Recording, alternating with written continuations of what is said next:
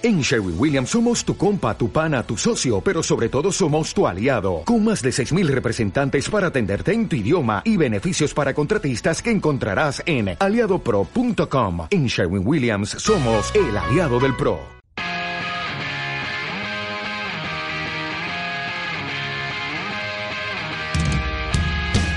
Aquí comienza el Maillot Semanal con Juan Clavijo.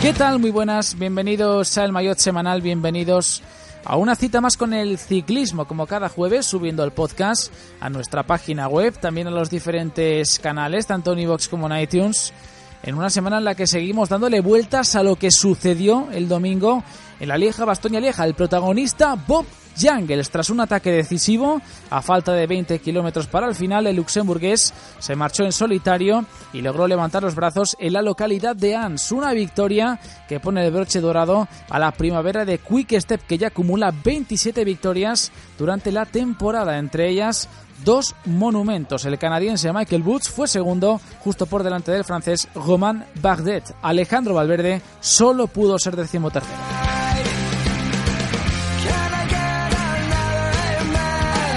Aprovecharemos también el tiempo de programa para hablar del Tour de Romandía, la carrera que enlaza el tríptico de las Ardenas con la primera gran vuelta del año, el Giro de Italia. A partir del próximo viernes 4 de mayo, la Corsa Rosa vivirá su edición número 101. Allí estarán, entre otros, el vigente campeón Tom Dumoulin, el ídolo local Fabio Aru, Miguel Ángel López, Esteban Chávez, Tío Pino y, por último, un hombre que, siguiendo el reglamento, se colocará al dorsal en Jerusalén, a pesar de las duras críticas que ha recibido. Chris Precisamente en un acto de Eurosport en Madrid hemos podido preguntarle a propósito del tema a un tal Alberto Contador. Luego escucharemos sus palabras.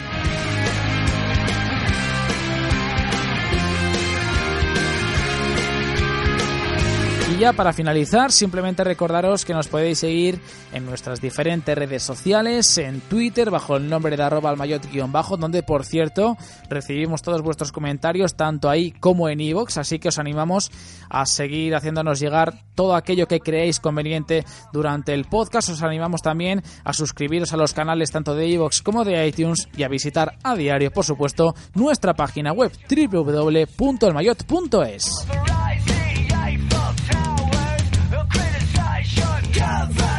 Presentamos ya a la persona que me va a acompañar en este maillot semanal. David García, ¿cómo estamos? Muy buenas.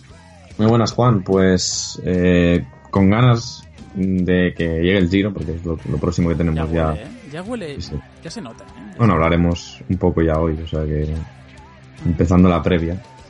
Y bueno, con cositas que han pasado durante estas clásicas, que no han estado mal. A mí, a mí me han gustado, la verdad. Al final, cómputo de las tres yo creo que es uno de los mejores años de estos últimos que, hemos vivido de, del tríptico. Y bueno, también hablar un poco de lo que está pasando en Romandía, que es una carrera con un recorrido diferente, interesante, bonito y, bueno, está justo cuando estamos grabando, está en disputa esta segunda etapa que si no pasa nada raro parece que va a ganar de Gent. Sí. La segunda etapa, que sería la tercera, digamos ficticia, la segunda línea, porque hubo un prólogo, que por cierto se llevó Michael Matthews, el ciclista australiano, que se puso como primer líder. Por cierto, antes de comenzar, eh, primeras impresiones de lo que hizo Jangles el domingo. ¿Eso te lo esperabas? Siendo sinceros, siendo, siendo, siendo justos, ¿tú te esperabas lo de Jangles? Hombre, a priori no, pero una vez se vio que aguantó uh -huh. entre los mejores y se quedó delante, era, es decir, era bastante previsible que Jangles al menos intentara moverse. Lo que pasa es que yo no me esperaba que le dejaran ese margen que le dejaran. Bueno, creo que fue Woods el que, el que no cerró hueco y sí. ya, bueno, dejando que entrara otro y ya pues lo vieron en meta. Y, y, la verdad que estaba fuertísimo. O sea que victoria merecida para un ciclista que, que el palmarés que tiene no refleja su calidad. O sea, que yo creo que eso que le ocurre muchas veces de tener que trabajar para otros, porque, uh -huh. Bueno, en Quick Step hay probablemente siempre alguien mejor que tú en un aspecto, entonces siempre a veces te toca trabajar pues para un ciclista más explosivo, para otro que sea pues bueno para el sprinter o para la Philip como lo vimos en la flecha, o sea que al final victoria merecidísima y bueno, me alegro de que se haya resuelto de una manera distinta ese final en, eh, de la flecha, ay perdón, de, de Lieja. Lieja. Pues ahora enseguida hablaremos de ello. Nosotros ahora nos ponemos el mono de trabajo. Le saluda Juan Martínez Clavijo y arrancamos ya con esta edición número 45 del Mayor Semanal.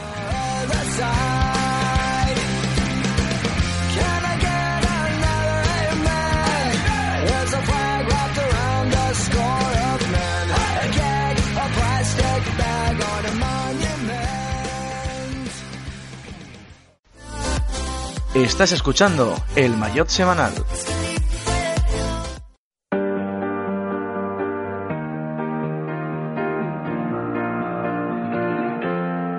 I really need you. I really need your love right now. I'm fading fast. Not gonna last. I'm really stupid. I'm burning up. I'm going down. I'm in it bad. Don't even ask. Empezamos ya de manera oficial porque hay mucho, mucho que analizar, no solo Lieja, sino también, como ha dicho antes David, el Tour de Romandía, que afronta en estos momentos, cuando estamos grabando a jueves, su segunda etapa en línea. También empezar a hablar un poquito del Giro de Italia, que arranca el próximo viernes, pero vamos por orden cronológico y nos remitimos a lo que ocurrió el pasado domingo con la victoria de Bob Jungles, que muchos ya titulaban como Jungles Monumental, Welcome to the Jungles. Creo que llegué a leer algunos de los titulares de los diferentes medios de comunicación pero lo importante es que el luxemburgués consiguió el triunfo en Ans con esos 6 a 6 horas 24 minutos y 44 segundos por delante de Michael Woods del canadiense que consiguió sin duda alguna su mejor resultado en una vuelta, una vuelta mejor dicho, en una carrera de estas características o de este nivel. Tercer puesto para Romain Bardet, también muy atrevido el ciclista francés del conjunto AG2R la Mundial. Cuarto Julián Alaphilippe, quinto Domenico Pozzovivo, sexto Enrico Gasparotto, séptimo David de Fórmulo, octavo Roman Kreuziger, noveno Sergio Luis Henao. Y décimo el danés Jakob Fusland. Alejandro Valverde, entre comillas, solo pudo ser décimo tercero. Estaba en la lucha por igualar a Eddie Merckx con esas cinco victorias en este cuarto monumento del año, la Lieja, bastante Lieja, pero lamentablemente David, y empezamos ya aquí con el análisis más minucioso, eh, no pudo ser. Pero es que aquí el, yo creo que el análisis es bastante simple, es que otros lo hicieron mejor que él, o incluso tuvieron más fuerzas que él.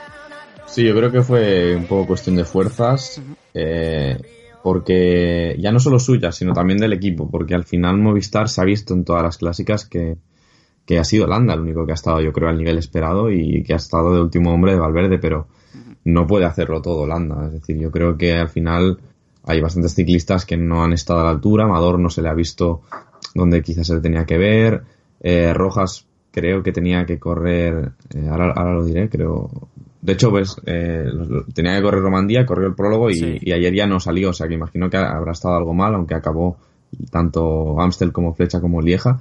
Pero no sé, Movistar en todo momento ha, ha dejado, probablemente por el buen ritmo que se marcaba en, en carrera por otros equipos, se ha quedado bastante solo Valverde. Y bueno, vimos en Lieja Valverde saliendo a cortes, eh, o intentando salir a cortes antes de, de, de Ans, que es normalmente donde él pues es, es el más fuerte.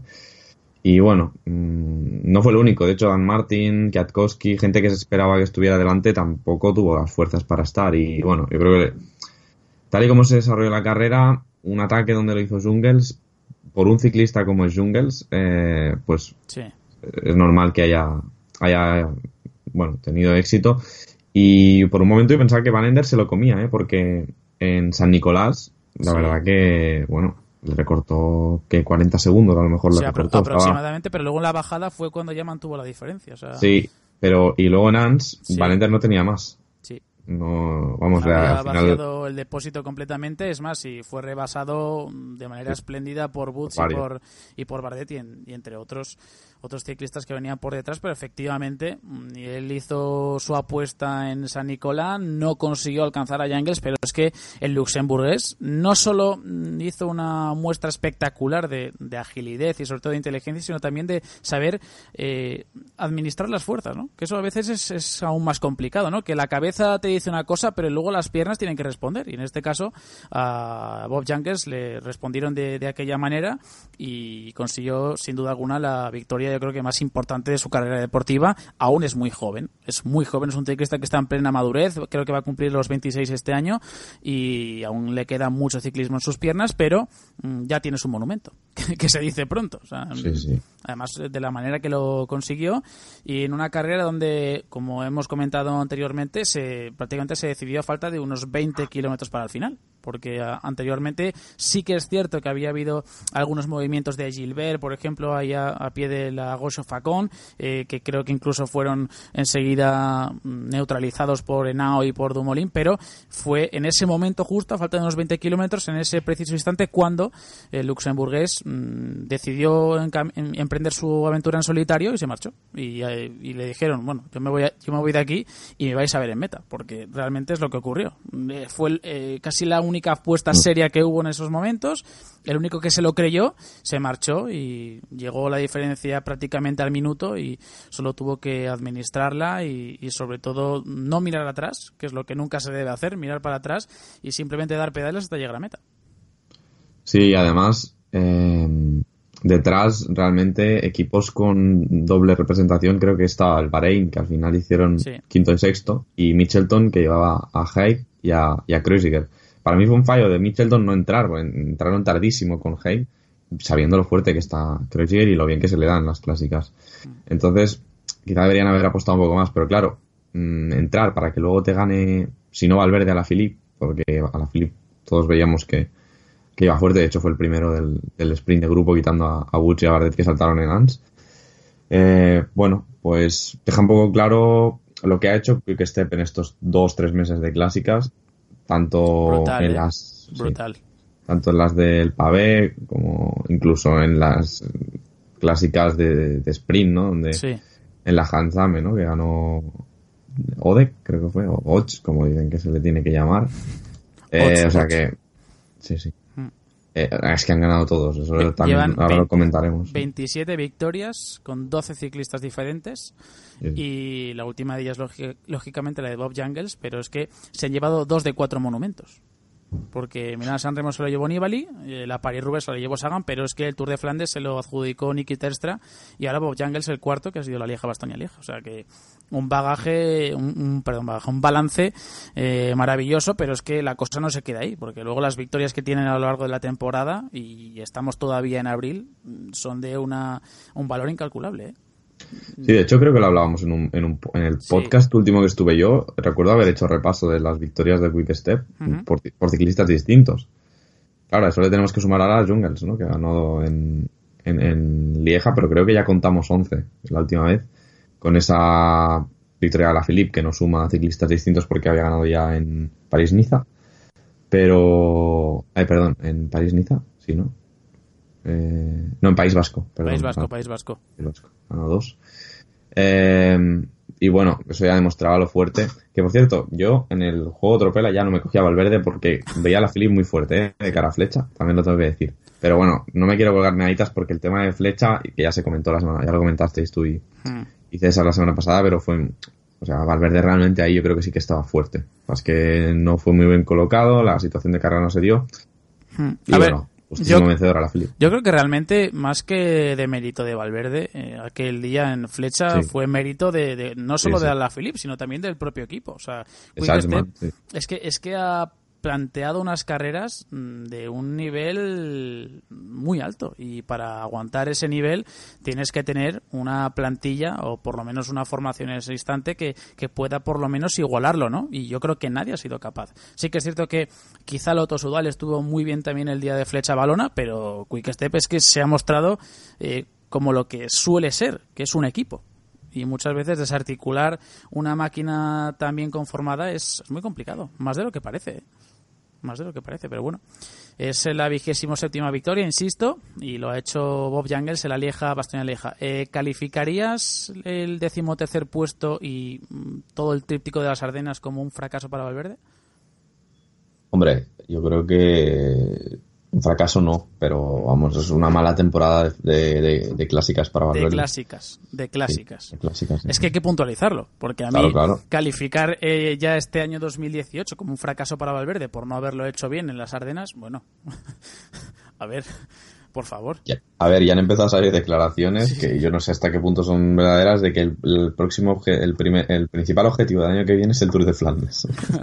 Pero yo creo que juega un poco con nosotros, no, pero a ver, es un ciclista que ha ganado este año Cataluña, que ha ganado el Tour de Abu Dhabi, que ha ganado la Vuelta a la Comunidad Valenciana, que ha sido segundo. Lo, que ha corrido prácticamente. Segundo el Murcia no ganó porque no quiso. Ha ganado el Gran Premio Miguel Indurain, quinto en Amstel, segundo en Flecha, Balona, decimotercero en Lieja, Bastoña, Lieja, que habría que mirar los puestómetros de todos los que han disputado las Ardenas para ver mm, realmente quién está por delante. Seguramente pues a la Philippe y pocos más. Y creo que ya está. ¿eh? Así a ojo te, lo digo, no sé Kreuzigger y Van Ender dónde habrán estado porque han estado muy fuertes. Van Ender habría que verlo en, en Amsterdam porque hizo un décimo Lieja, eh, hizo tercero en Flecha y no, no, no.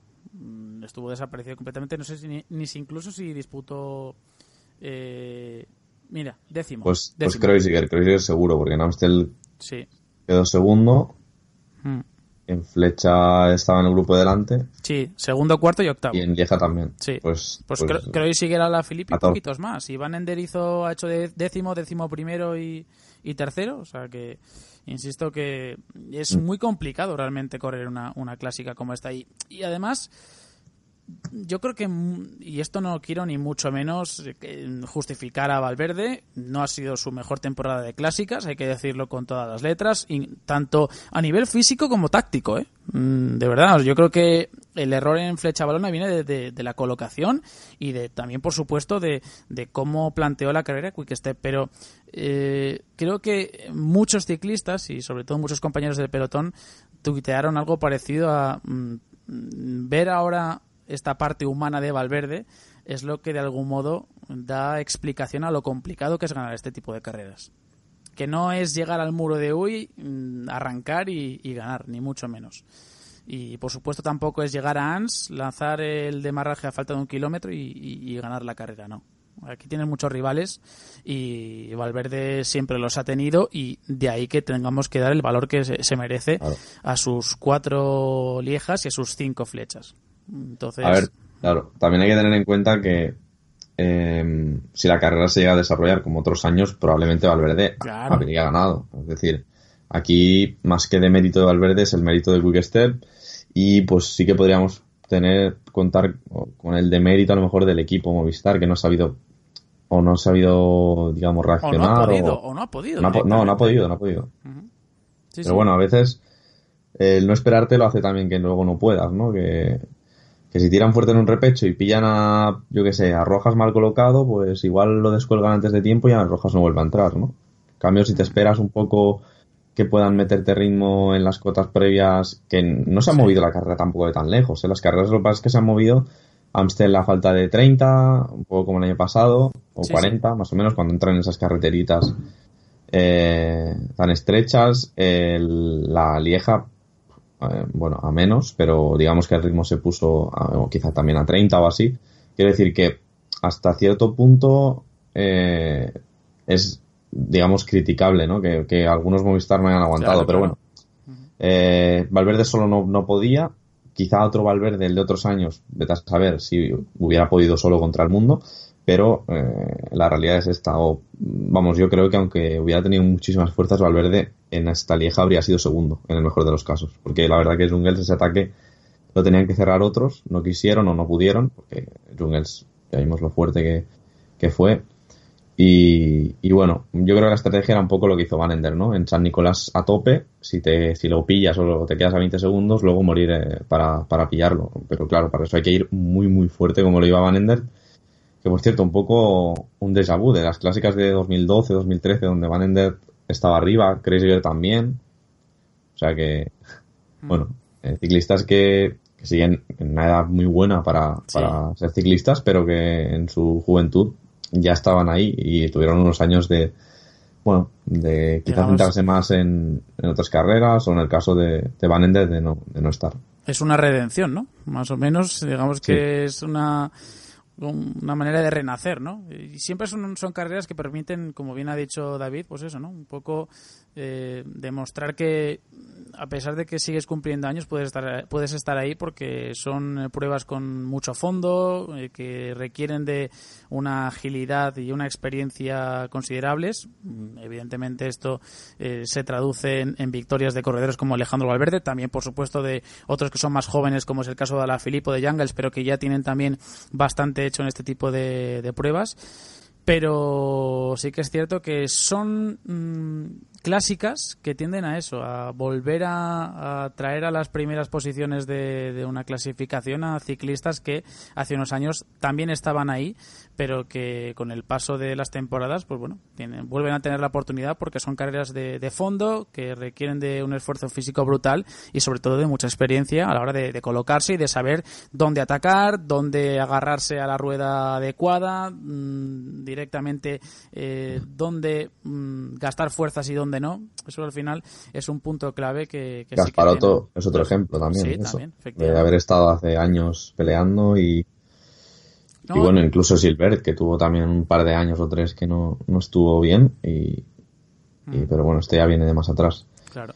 Te voy a comentar que decepciones, sobre todo Kwiatkowski y Dan Martin, yo creo que han sido los dos que menos han andado. Albasini, con la temporada de clásicas que hizo el año pasado, incluso hace dos, yo me esperaba que estuviera bien. Algo ha tenido que ocurrirle porque eh, en Romandía no está bien, lo estamos viendo en cola todos los días y lleva cuatro o cinco años seguidos ganando etapas en Romandía, desde el 13 creo.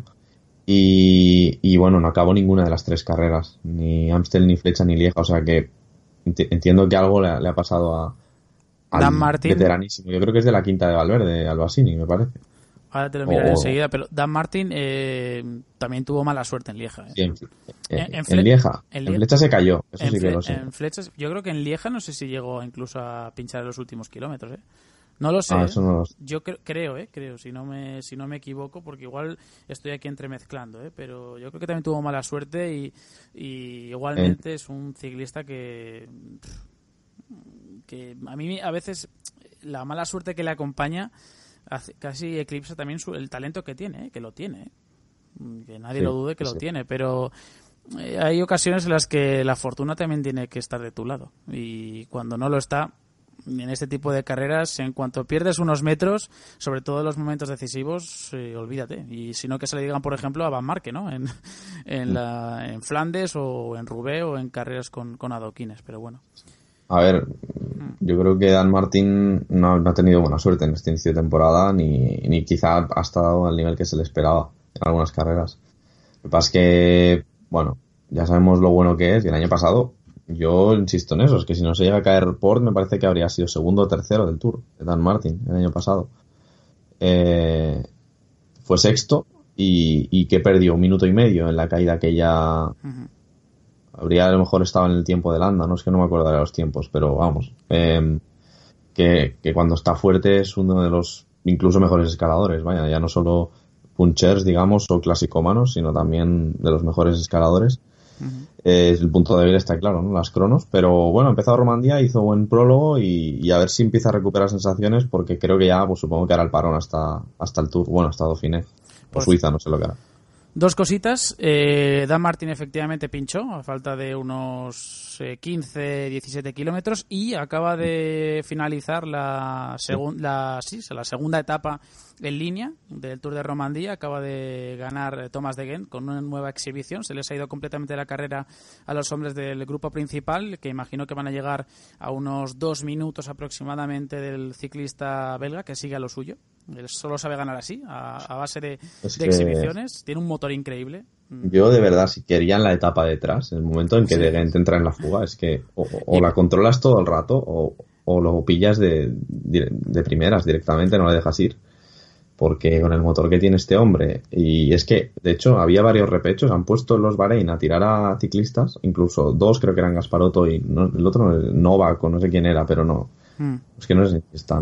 Pero vamos, dos ciclistas del Bahrein y no les recortaban nada. Dos ciclistas que a priori están más frescos, que, que lleva cien y pico kilómetros en fuga, pues no les recortaban nada. O sea que Y si quieres pasamos ya a analizar Romandía, porque prácticamente hemos dicho pues todo ya de, Lieja, porque ya que estamos apreciando la etapa, la segunda jornada, recordemos que ha habido prólogo por tercer día de competición, ya que estamos, pues vamos a analizar esta eh, este Tour de Romandía. Enseguida vamos a relatar el top 10 después del final de esta, eh, insisto, segunda etapa. está produciéndose ataques en el grupo eh, principal la duda de si han cazado a Brown. Yo no, yo no he estado pendiente, muy pendiente, y no sé si lo habrán mostrado. Ya podrían haberlo sacado, ¿eh? Nathan Brown a 26 segundos en la general mm, podría ser el nuevo líder. Sí, porque van a llegar a dos... Mira, va a llegar Colbrelli, que en teoría es el tercero, ¿no? Sería el tercero virtual.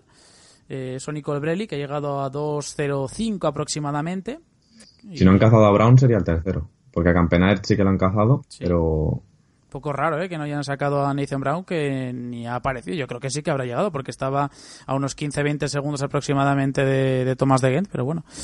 Mira, se lamenta, ¿eh? Sonny Colbrelli. Estamos viendo ahora mismo las imágenes en directo, en riguroso directo, que seguramente la gente ya cuando lo escuche ya habrá pasado la etapa y algunos incluso habrán visto sí, de mañana, ¿no? Pero... Colbrelli, Samuel Dumoulin, Matthews, Viviani, el, el Guanti imagino que habrá sido y de Gent, de Gent tomándose ya el pincho y el café, ¿eh? Le, he dado tiempo a tomarse el pincho y el café tranquilamente porque ha llegado eso con dos minutos de, adelanto y, acostumbrándonos o mal acostumbrándonos en este caso a estas exhibiciones que son espectaculares ¿no? del ciclista belga del conjunto Lotto Sudal. Ahora enseguida estamos pendientes de lo que ocurre en Tour de Romandía, pero ya que estamos, analizamos primero eh, el prólogo eh, de esa primera etapa el martes con la victoria para eh, Michael Matthews, un prólogo que se le adecuaba perfectamente a sus características, David, y, el hombre pues hizo lo que tenía que hacer. Mm, sacar el machete, sacar el martillo y darle el golpe definitivo para colocarse líder, pero un día después un tal Omar Fraile la liaba en eh, de Le Monde, consiguió la victoria parcial, pero el que se ponía como líder es eh, Primo Roglic, que presumiblemente va a perder hoy el liderato en beneficio de Nathan Brown, a la espera de que nos lo confirmen.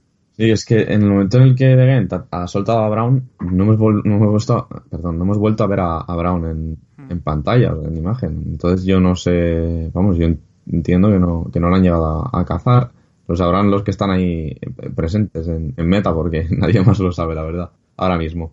Pero bueno, en cuanto lo sepamos, lo decimos, porque es importante también para analizar el Tour de Romandía, porque también yo creo que es un poco tonto perder un liderato así, y además jugando con el riesgo de que hubiera sido una fuga bidón, de estas en las que incluso podría haber cogido dos minutos de ventaja Brown si llega a estar tan fuerte como De Gent, eh, cosa muy poco probable, pero que podría haber ocurrido, ¿no? Al final han jugado, con ese riesgo, teniendo un equipo, pues bueno, que no está mal el equipo que tiene el otro Zumba, al final con Kreisvik como, como principal gregario, fíjate, Kreisvik gregario, eso que lo diría hace dos años de, de y, y, bueno, imagínate, ¿no? Que coge dos minutos Brown. Es verdad que hay una etapa muy dura pasado mañana, pero la, la, cuarta, ¿no?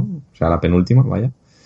Y, ahí pues probablemente lo, habría perdido, pero mm, bueno, no, yo creo que perder un liderato, salvo que se lo des a un sprinter o a un ciclista que sabes que no anda en la pues montaña, Mira, David, ponen aquí que es segundo Colbrelli, ¿eh? Pues no sé ah, qué le ha pues debido pasar a Brown porque, a ver, vamos a ver, tenía cuatro minutos, ¿eh? Algo le ha tenido que pasar porque... Pero, pero fíjate que le han recortado dos y algo a De pues a, Brown le habrán recortado los cuatro. Sí, es, bueno, es increíble, ¿eh? realmente, porque las diferencias han sido...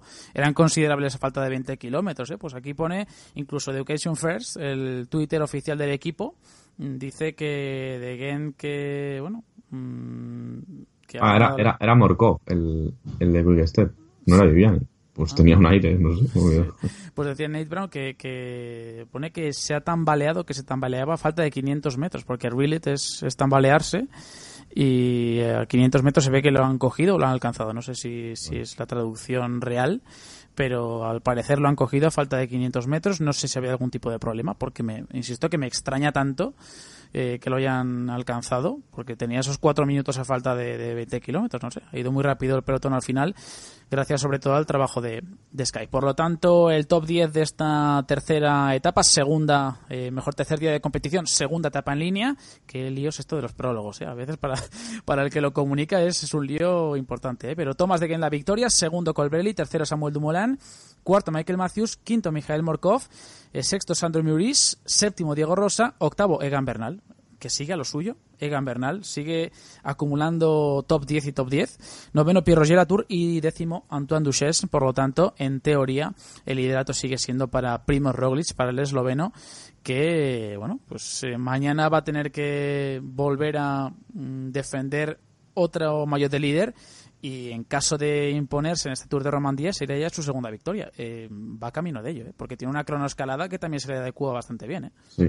Sí, sí. A ver por cómo está, porque en condiciones normales sería. El top, el top 10 David, Roglic, segundo Denis empatado a tiempo, cuarto, el tercero Geraint Thomas a 4 segundos, cuarto Diego Rosa a 5, octavo, eh, quinto Pierro Roger Latura a 5, sexto Gorka a 8, séptimo Bernal a 10, eh, octavo Piegolán a 10 y a 13 segundos Richie Por y José González, que se ha metido ahí también en el top 10. Se, mete en detrimento de, de Castro Viejo, que estaba octavo y supongo que hoy pues se habrá desentendido o igual ha sido, es que no lo sé ahora, digo, igual ha sido el, puestómetro. Eh, no creo, ¿no? Porque habría diferencia de tiempos. Bueno, el caso es que Castro Viejo estaba octavo, tampoco tenía mucho que hacer con Bernal en el equipo, Diego Rosa que está fuerte. Yo creo que el liderato a priori se lo van a dar a Rosa porque ay, perdón, a, Thomas y luego Rosa y, Bernal pues a ver lo que lo que son capaces de hacer porque en la crono metieron a 5 en el top 10 me parece. Eh, o sea que que van muy fuertes, o cuatro, bueno, estos cuatro ¿Opciones de los españoles? Gorka, John, ¿cómo los ves? John, yo creo que John es la, la, gran esperanza porque se le ve finísimo subiendo, o sea, se le ve con una agilidad en las subidas y la etapa del sábado es muy dura. Y a Gorka se le hizo larga, la, la Itzulia se le hizo larga, eh, acabó bastante flojo, las clásicas no le han ido bien y en cambio John, pues eh, todo lo contrario, ¿no? Ha estado con, los mejores, excepto en, en Lieja, en Lieja no, no sé, no sé ni si, ni si corrió, la verdad. Pero bueno, eh, el caso es que yo, vamos, a John lo veo bien. El año pasado fue quinto. Y sí que es verdad que los, los dos de Aguirre llevan bastante tralla. Gorka, Gorka sobre todo, porque Gorka hizo el Down Under. Pero, claro, al final París-Niza, País Vasco, las clásicas, estando en todas, peleando delante en todas las etapas, o además son ciclistas que les gusta pasar delante en estas etapas de media montaña, eh, bueno, pues mm, yo creo que llegarán, vamos, muy cargaditos ya esta última antes del parón, de cara a Suiza o Dauphiné, o lo que, o lo que hagan en junio. Así que, bueno, yo creo que John es la única esperanza porque eh, Rosón no sé cómo va, pero Rosón quizá para un top 10, vamos a ver cómo está pasado mañana, cómo hace mañana la cronoescalada, también es yo creo que la segunda baza. Y a partir de ahí, no sé, Verona, como ayer entró en el grupo, hoy no sé, todavía no han salido resultados, ¿no? Creo. No, todavía no, todavía oficiosos sí, pero oficiales no. O sea, quiero decir que ha salido el top 10 simplemente y enseguida sabremos ya los, los tiempos. A ver, entendemos que hoy no habrá perdido tiempo ni, ni Verona ni, ni Rosón Fraile ya dijo, porque le preguntaron ayer en la entrevista post-etapa que cómo veía para pelear eh, la carrera y dijo que no, no, que él ya había ganado y a partir de mañana, que sería hoy, se olvidaba y iba a trabajar para Fulsan, que entendemos que, llega bien. Lo decía Omar Fraile, que, llega muy bien. Y está, fíjate, en el mismo tiempo Fulsan que Verona en la general a 24 segundos. Y a mí me gustan mucho los prólogos porque marcan diferencias, no muchas, pero marcan y ya abren un poco la carrera y ya te hacen estar esos 15, 20 segundos en muchos casos y, lo que te digo, que no deciden para nada porque uno de los que hizo mejor prólogo, que fue Bernal, está a 10 segundos de a lo mejor uno que no hizo tan buena, como fue Van Garderen, ¿no? Eh, que está a 21 en la general. O sea que están bien estas carreras y de cara a mañana a la cronoescalada, eh, pues bueno, es chulo. Hay gente que critica que sean 14 kilómetros de, que ridículo 14 kilómetros de crono repartidos en dos días, pero lo dice, no sé si lo decía Verona o, o quién lo decía, que estos esfuerzos son los peores son mucho peores que muchas etapas en línea. Son instantáneos, instantáneos. 8 minutos. Es, al máximo. Y la cronoescalada, pues no sé, es que no sé las pendientes cuáles son, pero si la hacen en 24, 25 minutos a 20 por hora, eh, o 20 y algo por hora, son 10 kilómetros. Claro, claro. Pues, pues, debe, ser debe ser tremendo, agónico, vamos, para sobre todo los que pelean la general. En fin, pues. Y bueno, Juan, porra, ¿no? Sí, la porra, la porra. Eso, eso, te, iba, te iba a comentar. Antes de la porra, simplemente recordar que ayer, que no siempre lo hemos dicho ahí a abuela pluma, y es preciso recalcarlo, que ayer hubo una victoria más española. que fue la de Omar Fraile, que venció a todo un Sonny Colbrelli, que es un corredor, eh, Colbrelli, que siempre me ha llamado la atención porque creo que tiene más ciclismo en sus piernas del que nos enseña, sinceramente. Tiene un, buen, un palmarés digno, porque siempre es un corredor que ha destacado mucho en Bardiani, que ha destacado también mucho en carreras quizá de menor nivel, pero le falta ese paso necesario para poder al menos batirse con, no yo no te digo con los grandes sprinters, porque creo que tampoco tiene un perfil como tal, pero sí con eh, aquellos corredores que tienen ese, ese, punto de explosividad con los que puede medirse, ¿no? Hablo de gente, pues, yo que sé, pues Diego Ulisi, como Michael Matthews, ¿no? Evidentemente hay que salvar las distancias, pero es un corredor que siempre le ha faltado ese punto, ¿eh, David? Y hoy de nuevo ha vuelto a perder una oportunidad importante, porque creo que ha pegado ese manotazo al sillín, al sillín, perdón, al, al manillar eh, porque se veía más fuerte que el resto. Ayer creo que también se veía más fuerte que el resto, pero Omar se pegó a su rueda perfectamente e incluso yo creo que le sorprendió, porque cuando le sobrepasa, le rebasa por la, por la derecha, eh, y está justo por detrás de Molar, que fue es el que atacó en el último kilómetro. Él se pone a rueda de Molar, eh, Colbrelli, y por la derecha rápidamente arranca a Omar, le pilla casi a contrapié y ya no le da tiempo a, remontar. Incluso Omar tiene, yo creo que más fuerzas eh, que, el propio Colbrelli, ¿no? Pero es un corredor que a mí me ha llamado mucho siempre la atención por eso, ¿no? Porque no acaba de, dar con la tecla para poder medirse realmente con, los eh, grandes nombres del pelotón. Insisto, no como grandes sprinters, porque creo que a ese nivel no puede llegar, pero sí con corredores que mm, tienen más explosividad que velocidad, ¿no? Como es el caso de Michael De Diego Ulisi y, similares. Sí, el año pasado se dio en el Tour, que al final a, nivel de sprinter puro no tiene nada que hacer. Puede hacer un sexto, un quinto en un Tour de Francia, pero no aspira mucho más. Pero sí que en finales encuesta es de, lo mejor que hay y le pasa muchas veces eso, que en los finales encuesta probablemente muchas veces hay, hay dureza antes y entonces se, va uno por delante, como fue Wellens, por ejemplo, en la flecha brabanzona, pues hizo que Colberi no pudiera ganar y fue segundo, ganó el sprint de grupo, ha pasado lo mismo hoy, ¿no? En Romandía. Eh, sí que ganó en la, final de la presa de, de Dubái, donde ganó Lobato hace tres, dos años o tres, dos años creo.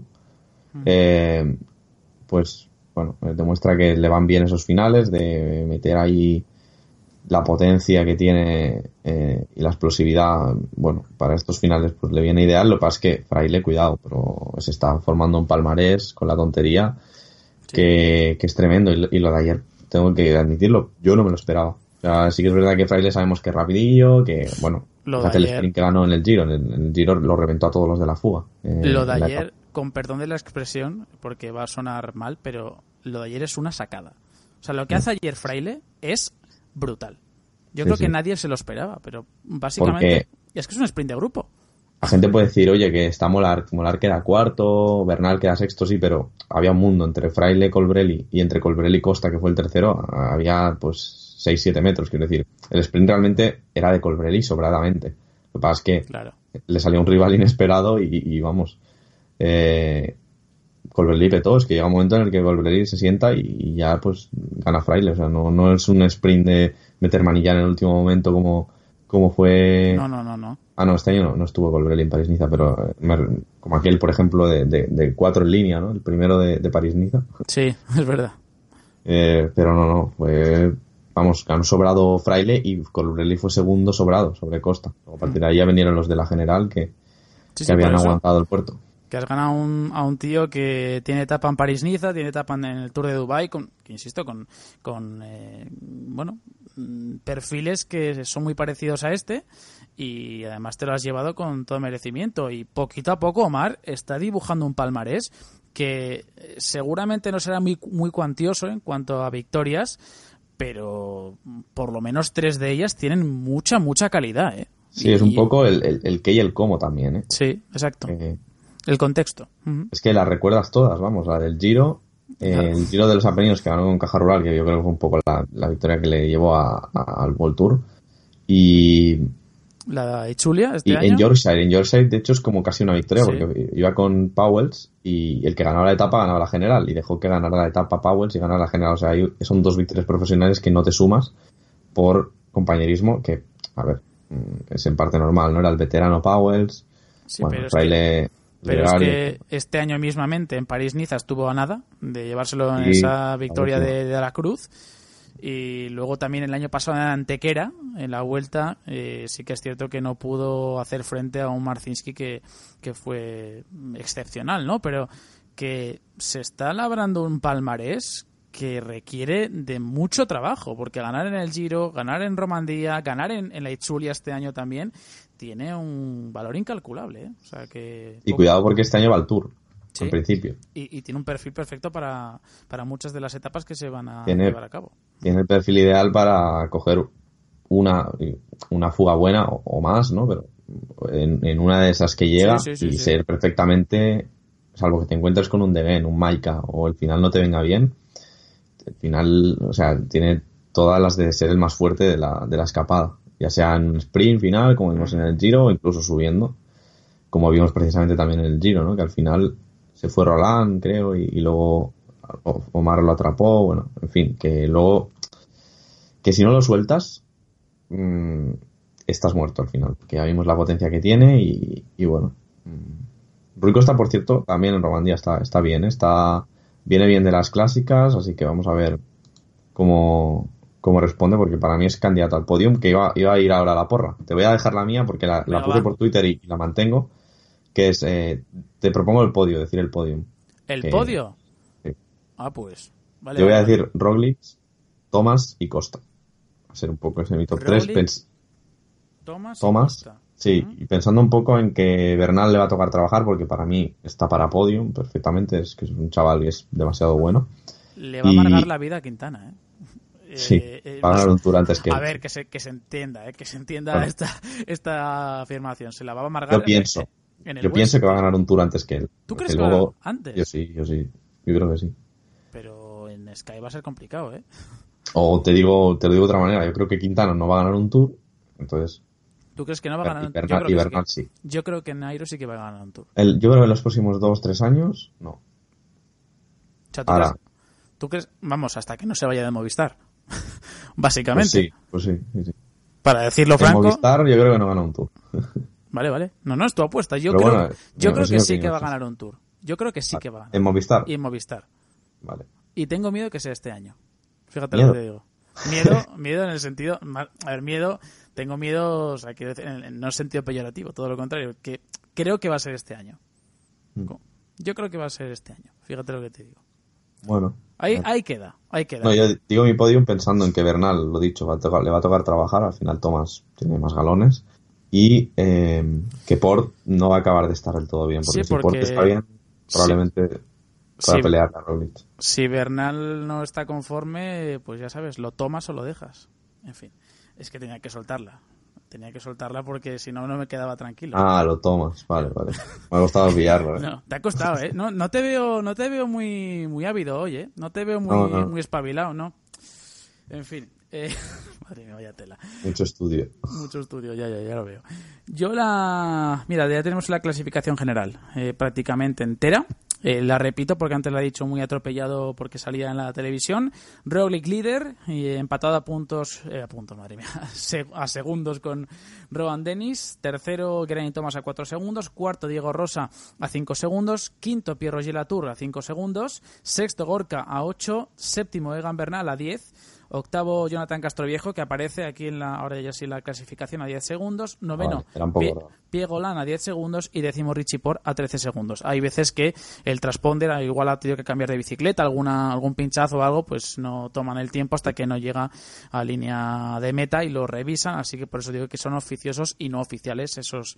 Eh, el, único que ha perdido tiempo de los 50 primeros es Omar Fraile, que pierde 28 puestos, o sea que ya demuestra un poco que, que le da igual. Y David, por cierto, eh, Nicola Conchi, decimocuarto. Sí, sí. Ahí lo dejo más que nada porque tenemos un, un artículo que hizo David a propósito de Nicola Conchi porque habló con él. Casi yo creo que ha sido la primera entrevista eh, que Yo creo que sí. En el español seguro. Y luego, no lo sé, igual de la sub-23 le hicieron alguna de estas para algún periódico regional o algo. No lo sé, no lo sé. Pero vamos, eh, haya visto yo, muy prolífico, ¿no? Este ciclista, este jovencísimo corredor, ya sabéis, si queréis conocer... Ciclista de los que ganaba fácil, en cadetes, en juveniles y luego el paso sub-23, dos años eh, dejó los estudios, dejó la universidad porque él quería ser pro antes de acabar la etapa sub-23. No quería cumplir 23 y saltar a pro. Quería saltar con 21 como ha saltado, bueno, con 20 para 21. y, y bueno, lo tenía muy claro. Dejó de estudiar, estaba estudiando eh, ingeniería. Sí.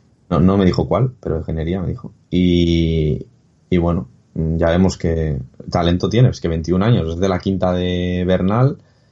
Obviamente no es comparable, creo el talento, al menos a esta edad, pero bueno, es el, el tercero o cuarto más joven de este Tour de Romandía que tiene bastantes joyitas, con Godú también corriendo, Bernal, eh, Daniel Martínez que tiene dos giros en las piernas con 22 años que cumple hoy, por cierto. Y, y Conchi, bueno, que del 97 hizo 21 en enero, o sea que al final son. Y, y todos estos te los estoy diciendo que están en el top 14 de la carrera, Sí. estos que, que te he comentado. Sí, Sivakov, por ejemplo, Bueno, también está. Pavel Sivakov, el ciclista de Sky. O sea que hay muchos, hay muchos y muy buenos. Y por cierto, ya sabéis que si queréis saber un poquito más de Nicola Conchi, del oso Conchi, que es como se le conoce, eh, Bueno, como le queremos hacer o, conocer. o le queremos hacer conocer, bueno. porque se le A ver, es que lo dijo él, que si tenía algún mote, que no tenía ningún mote, pero que si acaso, a lo mejor el oso. Por, el oso, por- ¿no?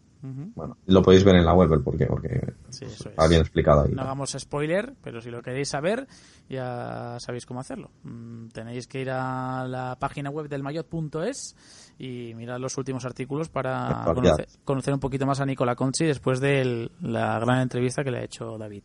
Eh, más allá de, de lo que ha deparado este Tour de Romandía, digo, por cierto, mi podium, que no lo he dicho, Mm, que si no, me no me acuerdo yo de decirlo y luego se me pasa factura. ¿Te vas a mojar o no? Yo creo que sí. O sea que Roglic no gana para ti. Yo digo John, Yo, uff, John, ojalá, ojalá. Eh, John Izaguirre primero, segundo Geraint Thomas y tercero voy a quedarme con mm, con la Tour. Está fuerte la Tour, está pasando de más Sí. delante, el sprint y tal. El que está fuerte también parece Roland, que hizo una un buen Sí, sí, sí, sí. Roland es de los que pierde un minuto en los prólogos y, tal. Y Yo creo que yo creo que lo pueden hacer bien ellos tres. Yo creo que mañana va a ser un día importantísimo y ya que estamos lo, lo repasamos porque mañana es la, la cronoescalada de 10 eh, kilómetros aproximadamente. Realmente no sé si mm, tengo las referencias exactas del- de cómo va a ser la subida porque las tengo aquí pero no tengo los porcentajes pero es un puerto de primera o sea que imagino yo que, que será exigente y más donde en la zona en la que están ahí en Suiza que siempre son terrenos complicados siempre pestosos bastante heterogéneos muy abruptos. Así que yo creo que va a ser una subida complicada a Village. Y luego ya el sábado, que va a ser la penúltima etapa, es la jornada con más eh, metros de desnivel acumulado, ¿no? Eh, son aproximadamente unos, no sé si habían dicho 4.000 metros de desnivel acumulado, con eh, cinco puertos puntuables, eh, tres de primera y dos de segunda categoría, y luego ya el el- la cuarta etapa, por cierto, con final en, en Sion y la quinta con final en Génova, que en teoría es otra otro día más para los sprinters, pero bueno, tal y como estamos, no lo están aprovechando e imagino que a la tercera irá la vencida, porque el- ayer no lo aprovecharon, o sí que lo aprovecharon, pero realmente se llevó la victoria un corredor con otro perfil, hoy tampoco lo han aprovechado, esperemos que el domingo, que es la quinta etapa, mm, sí que lo aprovechen. Digo yo que se habrán dado cuenta y aprenderán de sus errores. Eh, lo dicho, mm, David ha apostado por Roglic, por Thomas y por Rui Costa y un servidor por Jonas Aguirre, Geraint Thomas, que es el único que hemos coincidido, y eh, Pierre Roger Latour en tercera posición. Hacemos una pequeña pausa y enseguida volvemos para hablar de la primera gran vuelta de esta temporada del Giro de Italia. Al porto. Tra invisibili note di un farbuffone rilassato al suono di un legittimo canto distorto.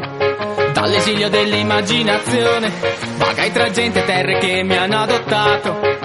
In cambio di una risata e chi di storia. Estás escuchando el Maillot Semanal con Juan Clavijo. Di indomabili notti calde di gloria.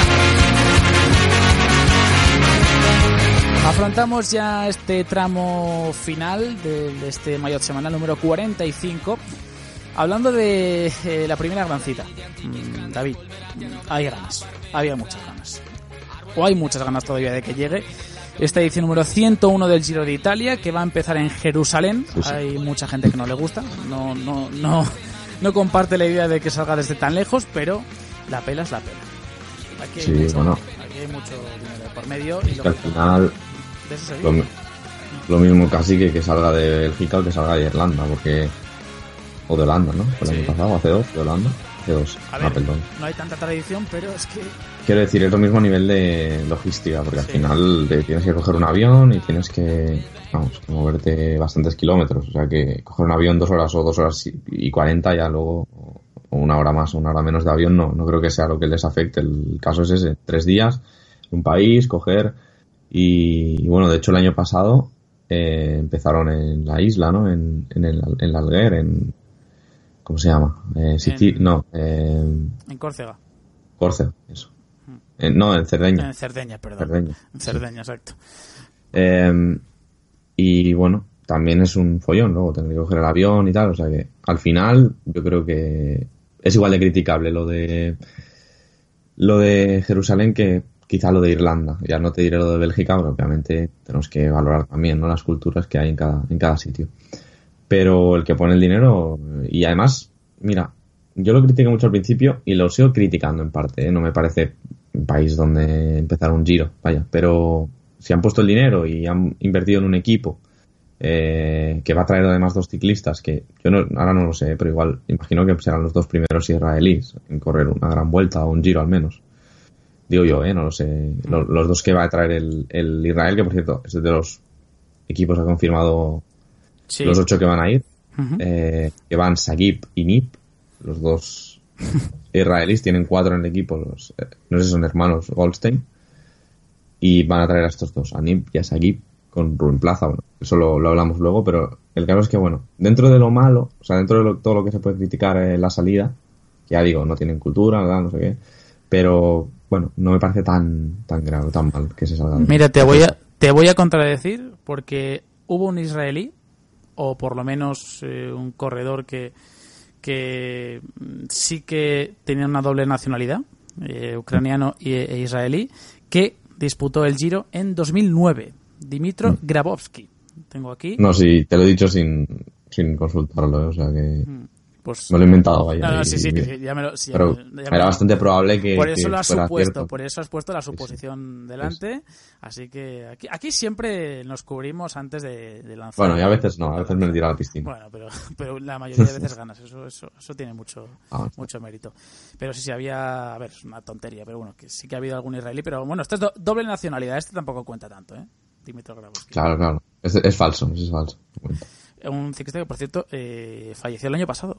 Mm, Dimitro Grabowski, que lo tengo víctima de un ataque al corazón a los 31 años. Así que, bueno, mm, para que simplemente la gente tenga la referencia y lamentablemente un ciclista que, que nos dejó el año pasado, a día 23 de enero de 2017.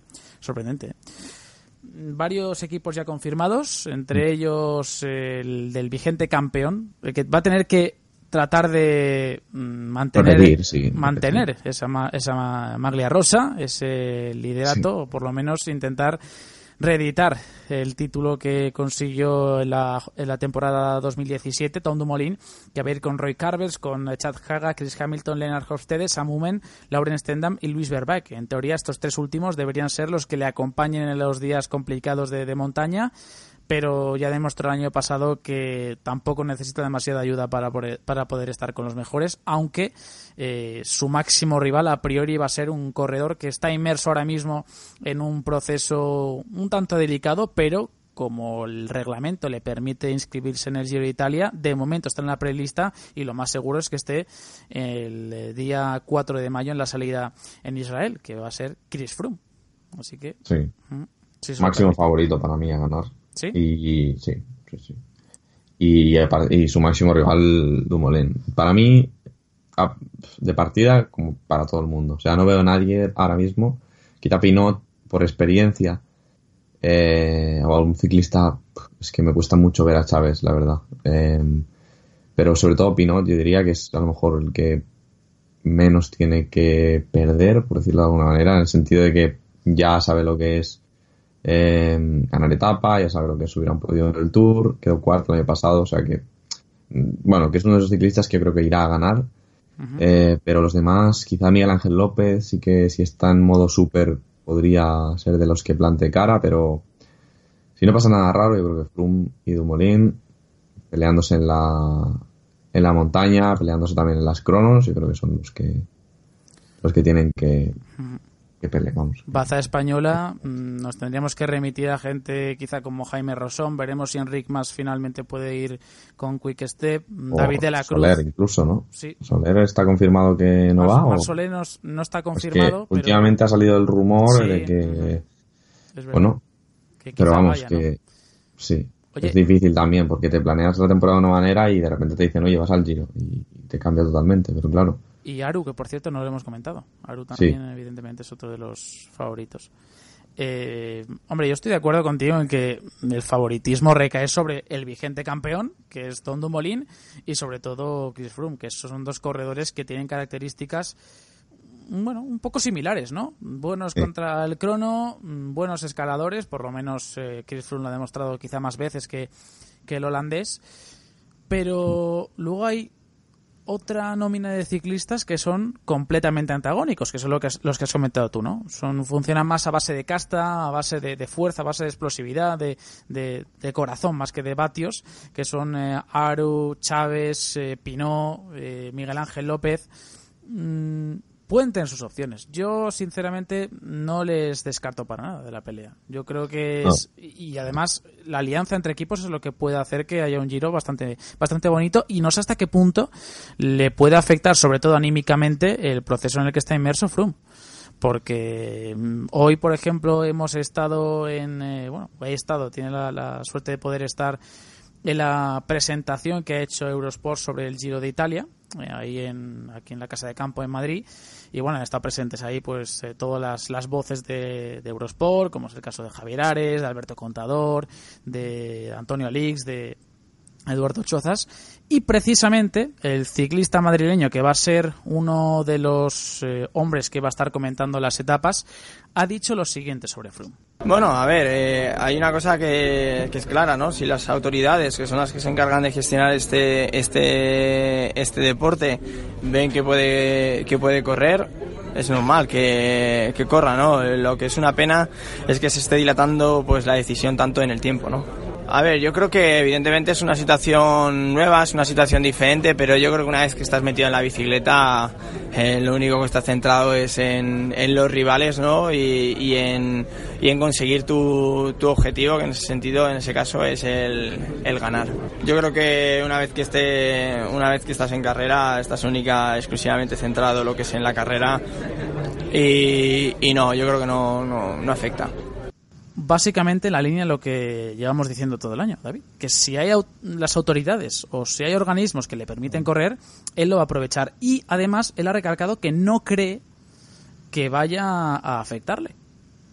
Mm, Dice que no. Que No, él, eh, Contador también sabe de lo que habla, ha pasado por un proceso similar y, y bueno, mm, yo creo que también desde el equipo le tienen, le habrán concienciado muy bien de que él, si gana esta carrera limpiamente, obviamente vamos a entender que, Sí. vamos a suponer, ¿no? Que, que Froome está, o sea, que Froome, el, el- vamos a suponer que el positivo, eh, o el resultado adverso, que es como se no.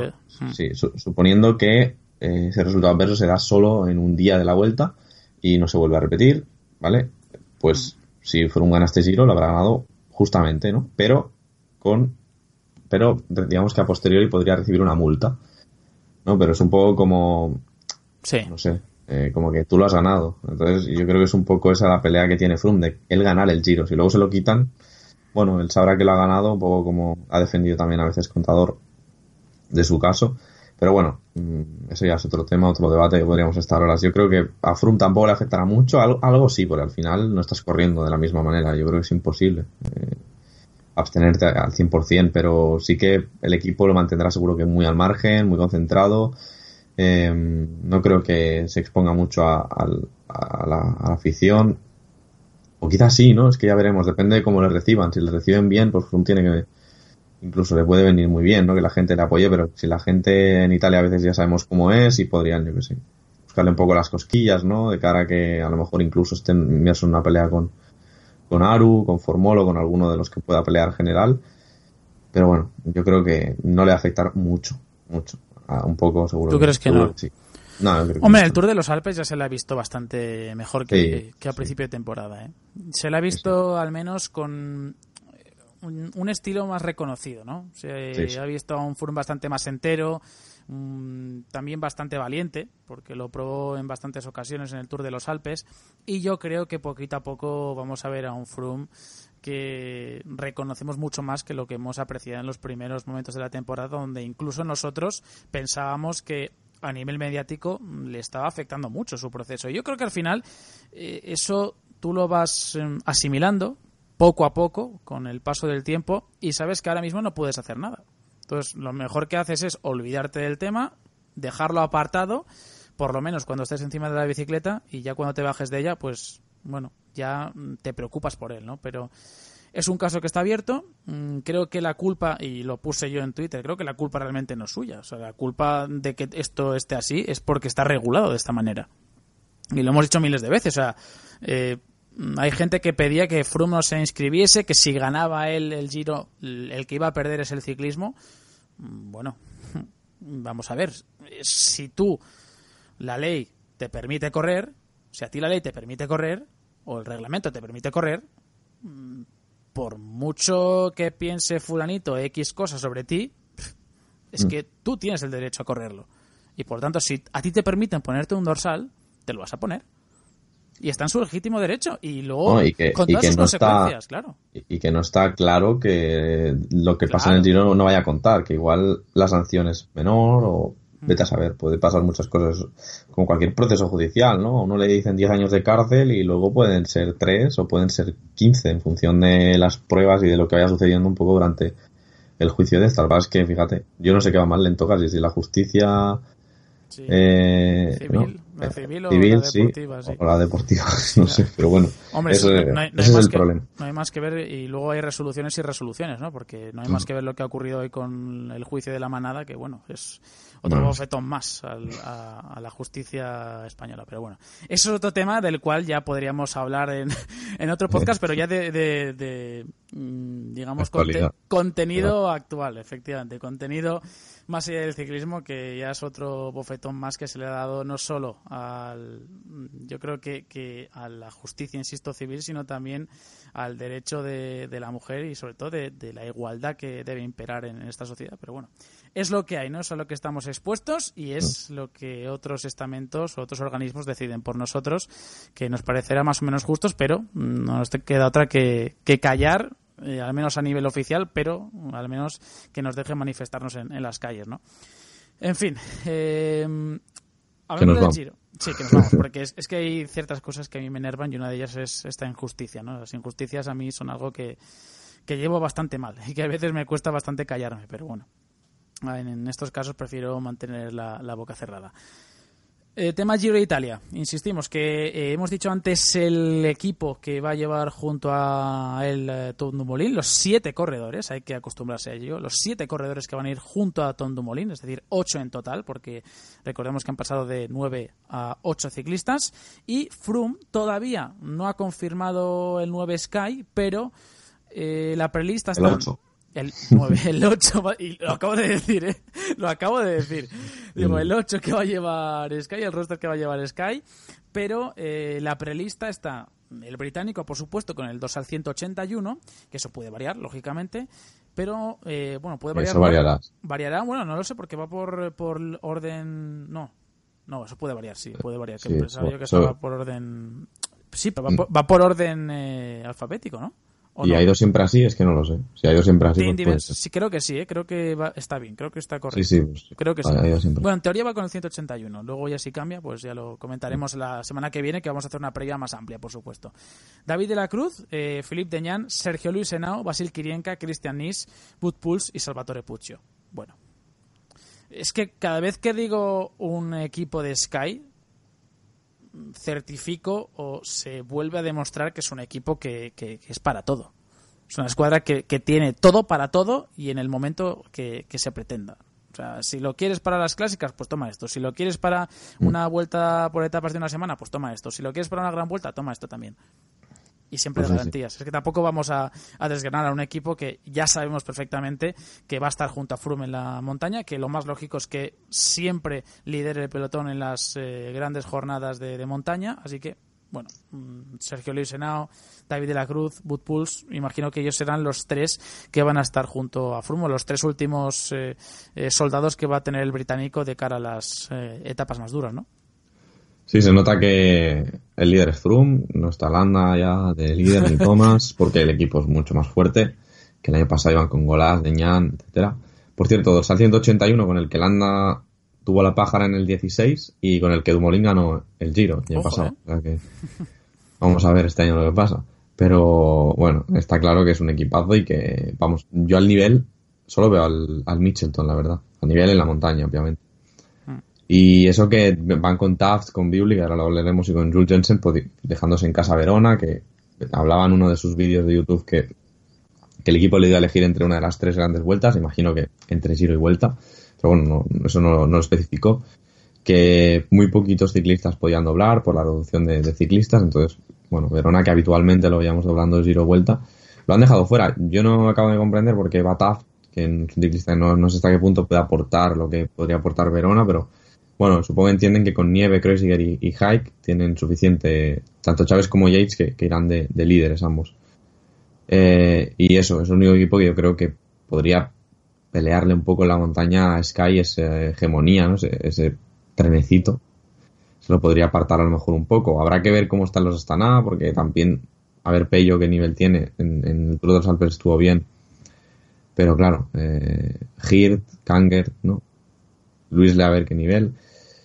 Es difícil, ¿eh? Yo creo que no, no hay ningún equipo como Sky. Sí, eso ya, ya lo he dicho, el, el Michelton. Ya, Sí, sí. al final los equipos con líderes claros son los que traen equipos buenos. Ya vemos gente que va a venir sin líder, mm, los equipos van un poco a buscar la etapa, como el Trek, por ejemplo, ¿no? que al no traer a Molema, pues viene Brambila en una forma eh, bueno, un poco, un poco extraña sus últimos resultados eh, y ya el año pasado tampoco estuvo muy fino y bueno, podemos ver eso con un montón de equipos. Movistar, ¿no? Por ejemplo, es el claro ejemplo de equipo que no trae líder y bueno, pues se deja a Amador, de hecho se lo guarda para el Tour.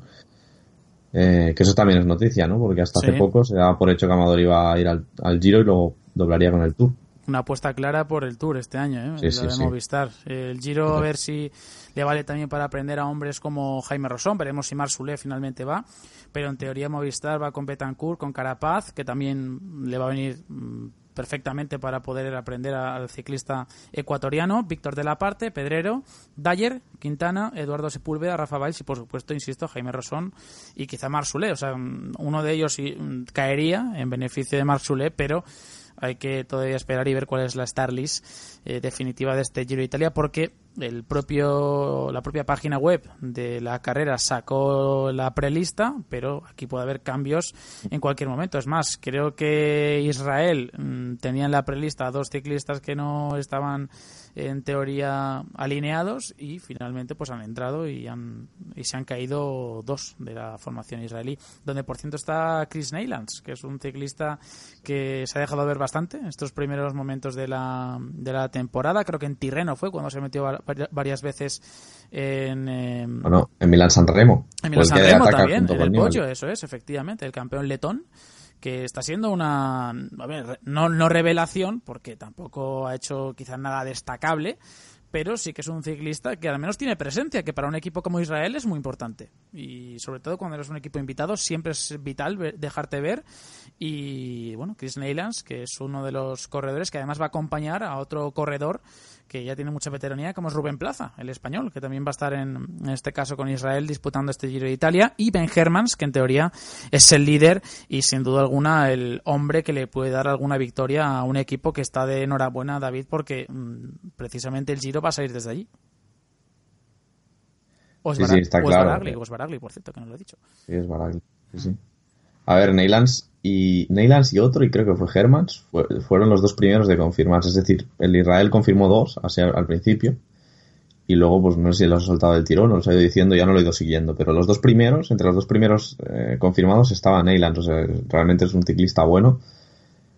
de los que coincidíamos con Guerreiro, con Cao Eganhardt, con Este es de los que te gusta a ti, ¿eh? De los que te gusta, de los que te gusta a ti investigar y, seguir bueno, la pista. de los que ¿eh? están bien formados, la verdad, porque eh, el Action ya sabemos cómo forman los ciclistas, un poco estilo...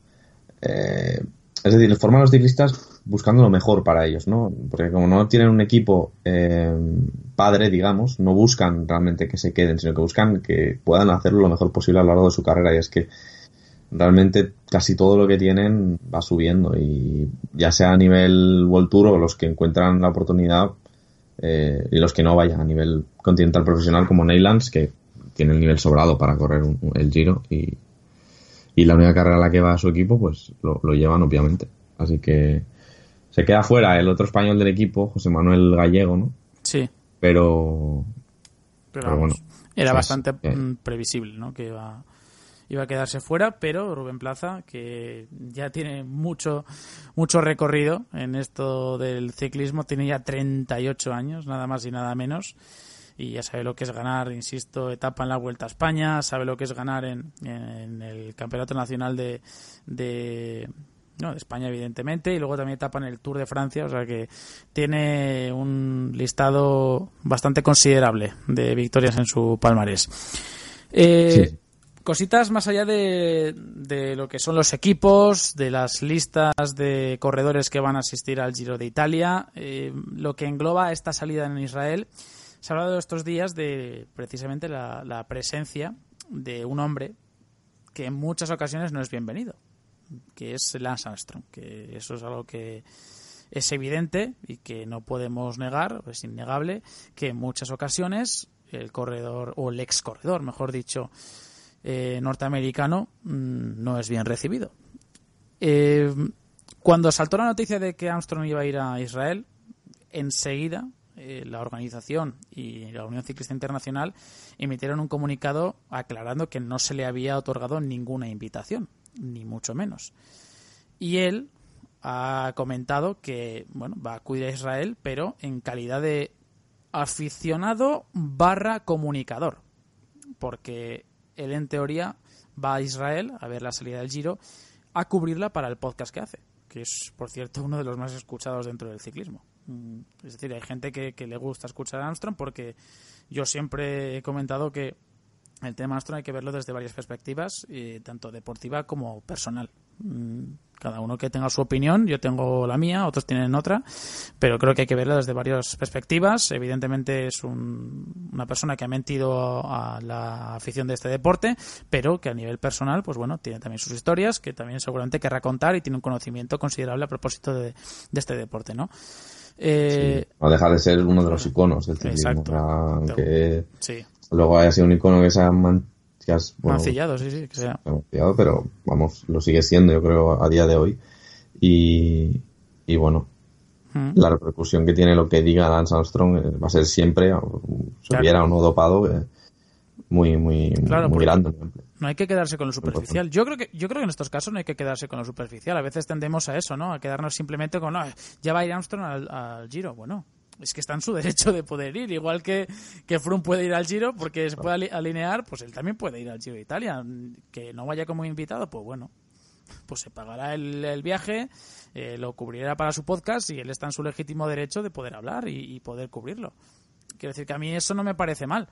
Otra cosa es que, bueno, la UCI le invite, bueno, es otra cosa. Eso ya, evidentemente, es mm, podría ser criticable eh, porque eh, precisamente la Ciclista Internacional le ha sancionado de por vida.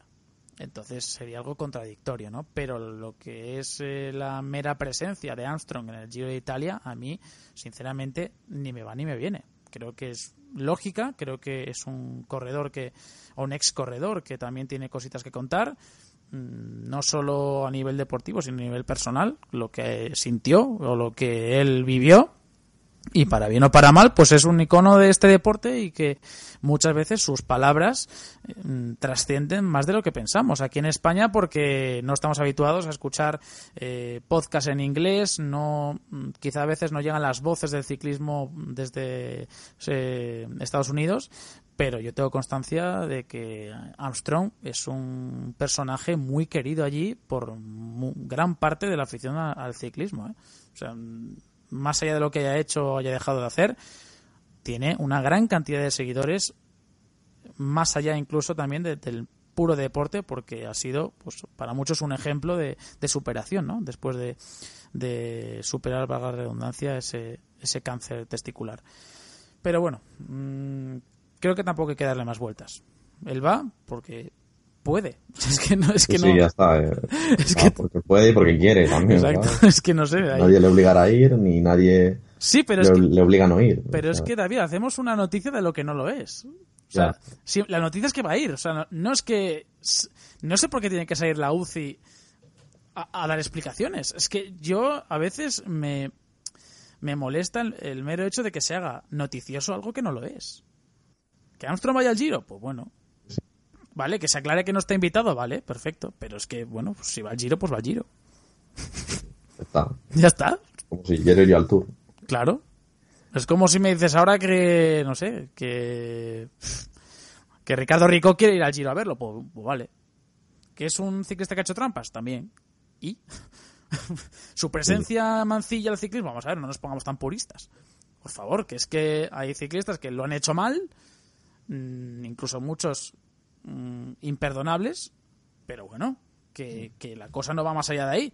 Si quieren ver ciclismo en las carreteras, pues lo podrán ver, ¿no? Digo yo. Que no han matado a nadie, han hecho trampas, pero no han matado a nadie. no, han hecho nada delictivo más allá de, de lo que han hecho, de esas prácticas ilegales e ilícitas, ¿no? No sé. Es mi parecer, ¿eh? hay veces que no está de acuerdo la gente conmigo, nos lo ponen en los... Yo soy igual ahí, que, no hay noticia y ya está, que simplemente va porque quiere, puede y nadie le se lo impide y ya está. Y ya está, exactamente. Exactamente, tal cual. El que quiera escuchar lo que diga, que escuche el podcast y el que no, pues no. Exacto. Así de Más que le bloquee en Twitter, ¿no? Y ya está. Claro, claro, exactamente. En fin, eh, otra noticia que viene a propósito de mm, prácticas ilícitas. Eh, Caster Kroon, el ex ciclista, o uno de los ex ciclistas que, bueno, seguramente estaba mm, considerado como uno de los grandes gregarios del, pelotón. Mm, recordamos el, ciclista que pasó por, por Rabobank, por Tinkoff, etcétera, por CSC, por, por BMC. Eh, ha confirmado al diario holandés AD Sportwereld que mm, se dopó durante su carrera como ciclista, mm, ahí a principios de siglo, y ha admitido que se dopó, que durante sus eh, años como ciclista profesional no indica cuáles, no precisa en qué momento, pero sí que es cierto que fue víctima, ¿no? Más que víctima, se unió a esa moda del dopaje y es uno más. Hace muy poquito lo confirmaba o también lo, mm, lo, expresaba eh, Michael Boger y en este caso pues ha tocado a Castel que admite que y ha confesado que se, ha dopado. Entonces, bueno, uno más. No sé hasta cuándo, no sé hasta cuándo se va a extender la lista, David, pero es preocupante. ¿eh? Estas cosas al final pasan, pasan, digamos que se lo dije a, a César la semana pasada, ¿no? Pero digamos que todo lo que está saliendo ahora con el, equipo de pista de Atlanta 96 español, eh, lo que ha pasado ahora con Castle Kroon, con Michael Boger, digamos que es algo así como mm, la resaca después de, la borrachera que, hubo esos, durante esos años. ¿eh? Esos años duros, esos años eh, muy negros, pero es algo así como la resaca, ¿no? Va saliendo es como de esas cosas que te vas, vas teniendo lagunas, van surgiendo y, y esto es algo similar, ¿eh? O sea, van, van surgiendo corredores que admiten, que reconocen haberse dopado. Es preocupante, ¿eh? bueno, a ver, es que lo preocupante de lo de Kroon es que no diga las fechas, porque realmente si un ciclista admite que ha dopado y no, y no admite em, o sea, si se hubiera dopado, cosa que ha admitido ya, entre los años, a lo mejor finales de los 90, ¿no? Cuando yo creo que ya era profesional y principios de los, de los 2000, yo creo que tampoco había trascendido mucho la noticia, pero claro, es un ciclista que ha estado en BMC, ha estado en Tinkoff, equipos recientes, y claro, eh, vete a saber si no dice la fecha porque no quiere mentir, ¿sabes? Mm, no sé. es un poco, yo creo, ahí donde está lo sorprendente y lo que podría ser el AVE realmente, ¿no? Que lo ha hecho durante toda su carrera, porque si lo ha hecho durante la fase final, lo ha hecho durante el principio seguro, o si lo hizo solo durante unos años y luego, luego lo dejó, con lo cual yo, por lo menos, si yo me hubiera dopado durante unos años y luego lo hubiera dejado, y, y un, día confieso que me he dopado, dejo claro que un día lo dejé, ¿no? Pero bueno. Sí, en fin, eh, se queda ahí el tema y ya está, y a seguir esperando que los ciclistas dejen de, hacer trampas, que salió la, la, sanción a Belda, ¿no? Si lo has dicho ya. Sí, no, no lo he dicho, pero bueno, cuatro años le han caído a Belda. Sí, sí. Otro que tal. Mejor, es que tampoco quiero incidir demasiado en el tema porque creo que son noticias que ni merecen ser, o sea, merecen ser contadas, pero analizadas ya. Pero ya, claro, contadas sí. Contadas sí, pero analizadas ya no, no creo que ni que haga falta, ¿no? Pero bueno, Castel Krunke, por cierto, ha sido gregario de hombres ilustres, como los Sleck, eh, Carlos Sastre, cuando estaba ahí en, en CSC, creo que en Rabobank llegó a coincidir con, con Menchov, imagino, con Roberto Eras, no sé si también eh, coincidiría, así que, bueno, un ciclista que, que ha coincidido con grandes nombres y que ahora ha admitido que, por, oh, por cierto, que no estoy ni mucho menos acusando a, a estos ciclistas de, de, haber hecho prácticas eh, ilícitas, eh, por supuesto, pero bueno, simplemente para que se conozca con qué corredores ha coincidido en esos en esos equipos, ¿no? Con Michael Rasmussen, por ejemplo, también en Rabobank. Así que bueno, pues esa es la noticia que Castre Kroon, eh, que se retiró en 2014, había ganado etapa en el Tour, también en París-Niza, creo que había sido segundo en Amstel en alguna de las ediciones, pues ha reconocido haberse dopado durante su etapa como profesional, pero no mmm, apunta ni tampoco matiza en qué momento o en qué periodo, o si lo ha hecho durante toda su carrera o solo en un momento concreto de la misma.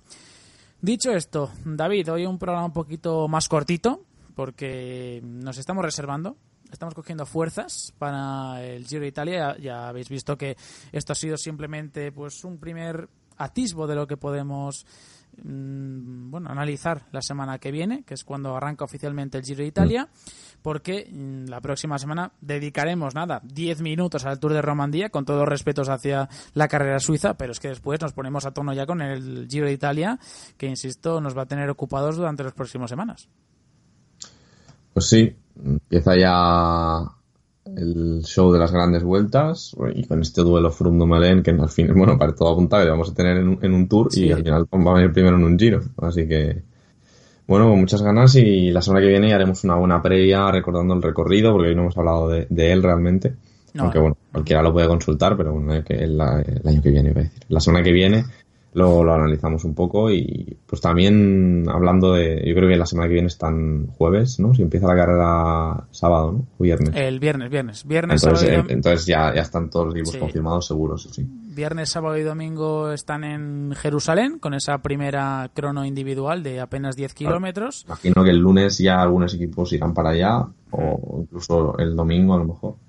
Mm, Es una crono, por cierto, con varios repechos, ¿eh? así que una buena oportunidad ya para ver de rosa al actual campeón del mundo contra el crono, que es eh, Tom Dumoulin, pero hay que esperar a ver quién se la puede llevar. Vamos a, a tratar de analizarlo todo muy bien e informarnos adecuadamente de, de, todas las etapas para intentar hacer un recorrido virtual lo más exacto posible. Y ya saben, ¿no? Viernes, sábado y domingo están ahí en, Israel con dos etapas a priori al sprint tras la crono inicial y ya después se marchan a Catania, ya entran en terreno italiano para vivir ya las últimas, bueno, últimas, las primeras etapas realmente importantes de este giro junto a la primera, que insistimos es esa crono de 10 kilómetros en eh, Jerusalén.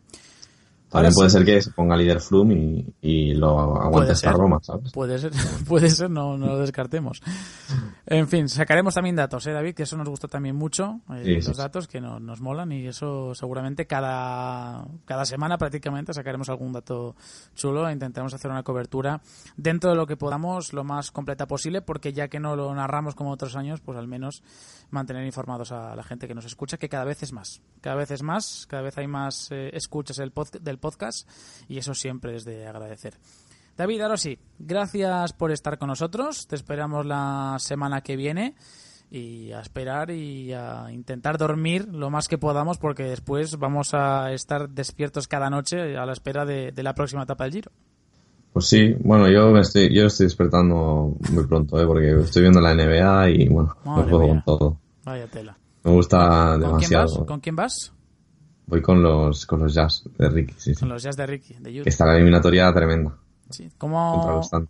va 3-1, no? O... A 3-2. 3-2 ha ganado Esta esta- noche ganaban de 25 los Utah Jazz y han perdido.